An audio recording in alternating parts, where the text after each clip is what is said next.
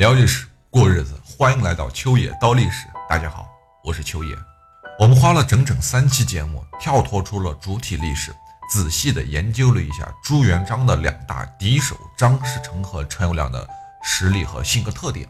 哎，那么其中不难发现，张士诚在乱世中并没有显示出多么大的野心。当然呢，他也不是没有野心，他只是没有与庞大野心相匹配的实力。但陈友谅就完全不一样了，他残忍，他嗜杀，他残暴，他不择手段，不管对敌人还是对自己的人都没有太多的怜悯之心。在他的崛起之路上，我们能感受到的就是那句话，叫“顺我者昌，逆我者亡”。但是，也正是因为这样的性格特点，让他在这个乱世中成为了极为强悍的一方。他不像徐寿辉那样的羸弱。所以他觉得徐寿辉这时候对自己没用了，于是毫不犹豫地下手将他残忍地杀害，一锤下去是脑浆迸裂。这样的场景，我想没有人可以保持冷静吧？但是陈友谅他就做到了。他看着倒在地上的徐寿辉啊，那是面无表情地说道：“像你这样的人是怎么在乱世中存活下来？”。这样一个恐怖的对手，就稳稳地坐在你朱元璋的家门口。我问你，心慌不慌？你能坐得住？那肯定坐不住呀！再好的定力，你也不能放任这样强大的敌人就在你身边呀。那具体朱元璋是怎么一步步吃掉陈友谅的呢？嘿，且听我们慢慢道来。在朱元璋派徐达和汤和攻下了镇江之后，招降了当地的。土匪的那个头目叫陈宝二，但是这个家伙在中途突然变卦，就投奔了张士诚。哎，我们上一期讲了那个投奔了张士诚的人，其实就是他，叫陈宝二。这个时候，张士诚虽然兵力比不上共主韩林儿，但几乎就是天底下最有钱的人了。他特别有钱，而且他占据了很多的城池，又收编了蛮子海牙的残部。哎，那势力其实是相当大了。按照当时的算法，你刨开韩林儿和北方的元朝廷，哎，就看南方，他是第二大势力。那么陈友谅和徐寿辉是第一大，他是第二大。朱元璋你其实算不上第三大嘛，对吧？第三大是方国珍那一步，但是后面因为投靠了朝廷，我们就不说他了。朱元璋啊，他思前想后，觉得如果这个时候我张士诚开战，那自己不见得能捞得到好处。于是就写信给张士诚，那内容无非就是我们要考虑到自己的利益啊，最好各退一步，都别打架，免得是生出祸端，搞得咱两败俱伤。那张士诚收到这样的信，他可不会这么想啊，是不是？在他看来，这就是赤裸裸的挑衅。人啊，就这样，你不怕没好事儿，就怕没好人。这句话我们说过无数次了，这种时候真的就怕有人想多了。哎，于是老张是一生气，把信，那个送信的使者啊，不是把信，是把送信的使者杨宪就给扣了，并且开始发兵镇江。朱元璋收到这个消息，那是气不打一处来。我写这封信的原因不是要和你打仗啊，对吧？没你不没你就不会来这么多的事儿，是不是？也没你这么不会来事的人啊。你哪怕不同意，你给我说呀，你。你你分我要个说法行不行？你是要钱还是要地盘？咱好商量。我大不了镇江让给你，咱俩不打仗，行不行？但是你这一句话不说，上来就把我的信使给扣了，还发兵要打我，那你就是给脸不要脸，对吧？你啥意思啊？是吧？得嘞，那咱俩试试，看谁的拳头硬。于是老朱就派徐达呀，率领了几万人马和张士诚是正面交锋。哎，果不其然，张士诚的部队啊。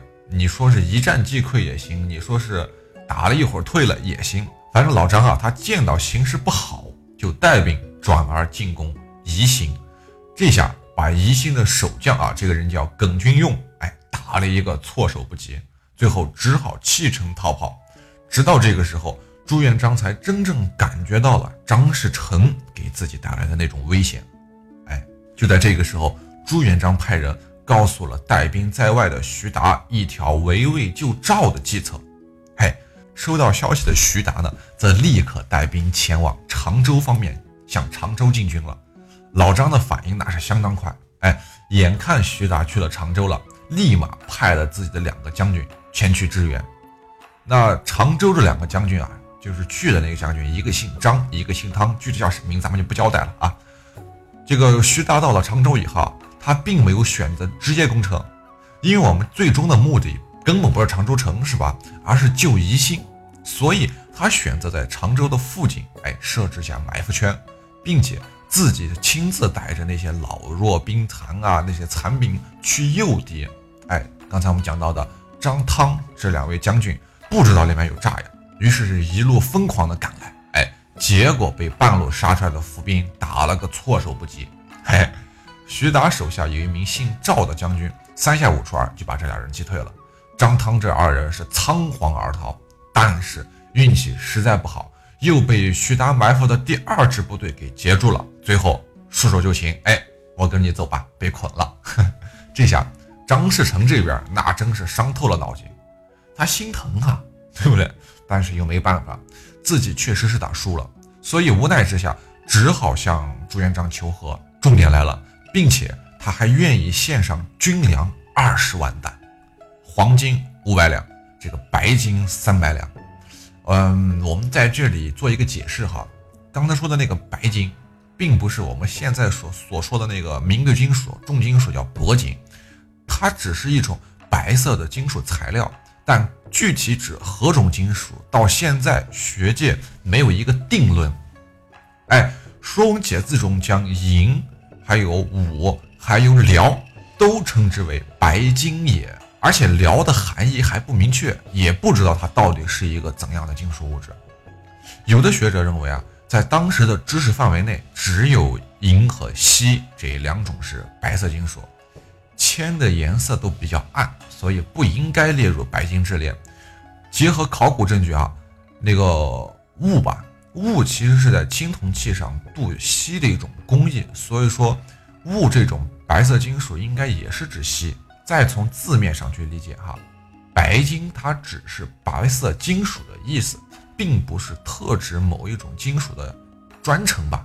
哎，说文中还有段记载，叫做“银白金也”。哎，那么这句话的理解啊，我们如果按翻译去讲，应该说银是一种白色的金属，从字面上并不能排除啊。白金就指银锡、铅、铅锡合金啊，还有什么这些东西，还有青铜，哎，等这些白色或者以白色为主调的主材料，这些都有可能是白金的意思。所以，综上所述，白金作为白色金属之称，在不同的时期和不同的文献语境中的含义是不一样的。西周的经文中的白金，就是就是锡，当然也可能，当然也可能包含铅吧。在春秋时期的文献中，并没有出现过白金的记载。哎，战国秦汉时期的多可能是白色金属啊，都被称作白金。哎，总之它不是铂金，不是现在你买戒指那个铂金。那不管它是什么金，但当时它是一种非常值钱的流通货币。那么这样优厚的一个条件放在朱元璋面前，他会如何选择呢？那当然是选择原谅你啦，是不是？但是。军粮二十万担不够，我要五十万担，不给咱就接着打，反正已经撕破脸皮了。这下张士诚也不干了，非但没给你拿二十担，他还想吞下朱元璋在镇江的守军，那是胃口大开啊，对吧？朱元璋在得知了消息后，率领大部队分兵去，分兵好几路，还不是一两路，是分兵数路攻打张士诚。张士诚还听说常州还在徐达的包围。哎呀，怕自己没有了逃跑的后路，于是派遣名将，这个人叫吕征，哎，就回去救援常州，然后派了赵大虎去解救长兴。这个长兴啊，虽然有这个李富安和塔什蛮防守，但是招架不住朱元璋手下大将叫耿炳文的勇猛。耿炳文大家很熟悉，这个人太厉害了。李富安被堵在城内是出不来。赵打虎刚刚来救援，就被耿炳文打的是抱头鼠窜。哎，两千里就明明是把耿炳文夹在中间，但是却是被揍的抬不起头来。那你这个场景，我俩人夹着打你，结果被你打的到处乱跑，是吧？赵打虎讲是实在进不了长兴城，哎，没办法，就只好朝那个湖州逃窜。李富安这一看这架势，知道自己这边大势已去了，算了，我也不打了。于是打开城门投降了。就这样，长兴大捷，耿炳文呢是立了大功。于是老朱封他做了元帅。此时的张士诚呀，再派左丞相叫潘元明和啊元帅这个人叫严兴严在兴和元帅严在兴再次攻打长兴，可惜呢，依旧被中途杀出来的伏兵所袭击。与此同时，常遇春还分四路大军阻断了张士诚的粮道，配合着徐达一起攻击常州。那这常州的守将就正是我们刚才前面说到那位吕征啊。他屡次出城迎战徐达呀，但是最终都被击败。哎，弹尽粮绝之时，吕征是终于下定决心，打算弃城逃走了。这一战，常州又大捷。那么从这一战之后的一段时间呀，朱元璋就和张士诚基本上就没怎么打过了。这个两个人很默契的选择了老死不相往来。接连拿下了两座城池的朱元璋，这个时候那是气势汹汹啊，在众人的商议下。朱元璋决定进一步的扩大战果，于是继续往西南方向进军，开始攻打宁国府，也就是现在的安徽宣城。嘿，徐达带领着常遇春继续奉命进军，在到达宁国的时候，他们才发现这个宁国呀，真的是固若金汤，非常的难打，而且这个城内还有一名叫做朱亮祖的朱亮祖的守将，非常的勇猛。嗯，解释一下啊。这个时候的宣城，也就是宁国，哎，也就是宁国，它并没有在张士诚的统辖范围内，这会儿是元朝的统治范围，所以说他们这会儿打完张士诚，开始转头打元朝了，哎，再说这个朱亮祖哈，猛人一个，他在朱元璋攻取了太平的时候，其实曾经投降过朱元璋，那个那个我那个时候因为没他的戏份，所以我没讲，但是由于这个人脾气太过暴躁。难以被朱元璋接纳，朱元璋控制不了他，所以最后又重新回到了元朝廷的怀抱中。就这一天呢，徐达带领着部队来到了宁国城下，果不其然，这个朱亮祖出城迎战。这大哥的武器是一杆长枪，那真是武艺超群啊！他比起常遇春来一点都不遑多让，哎，竟然生生打了徐达手下大将难以招架。好，那这下可是惹恼了常遇春啊！那真是狂人遇狂人啊，谁也不惯着谁，是吧？常将军那是翻身上马，飞驰上前与朱亮祖展开较量，两人打了半天，是根本分不出胜负来。那这个时候就体现出来朱亮祖的那种苏中有戏了。大哥他假装体力不支，跟不上你常遇春的节奏了，于是勒马撤退。常遇春一看这好机会啊！等的就是你这个时候，于是二话不说，一踢马肚子，马上就追了上去。但是哪知道这个朱亮祖，他这时候一记回马枪，就刺中了常遇春的大腿。那常遇春是刚加速啊，那一时半会停不下来，怎么办？就只好上了朱亮祖的当，没办法，忍着疼，驾着马就撤退了。那真是险之又险啊！这一仗其实是常遇春这一这一生吧。最危险的一个时候，差一点就断送了常将军的性命啊！哎，朱亮祖是乘胜追击，配合着张文贵斩杀了徐达的不少人马。但徐达这样的悍将，岂是你一个莽夫就能一次性击败的？哎，接下来路还长着呢。那这就是今天的所有内容啊，咱们明儿接着聊。哎，如果您觉得秋爷讲的还不错的话，也请您多多的点赞、分享和打赏。您的每一点支持，哎，都是我坚持下去的动力。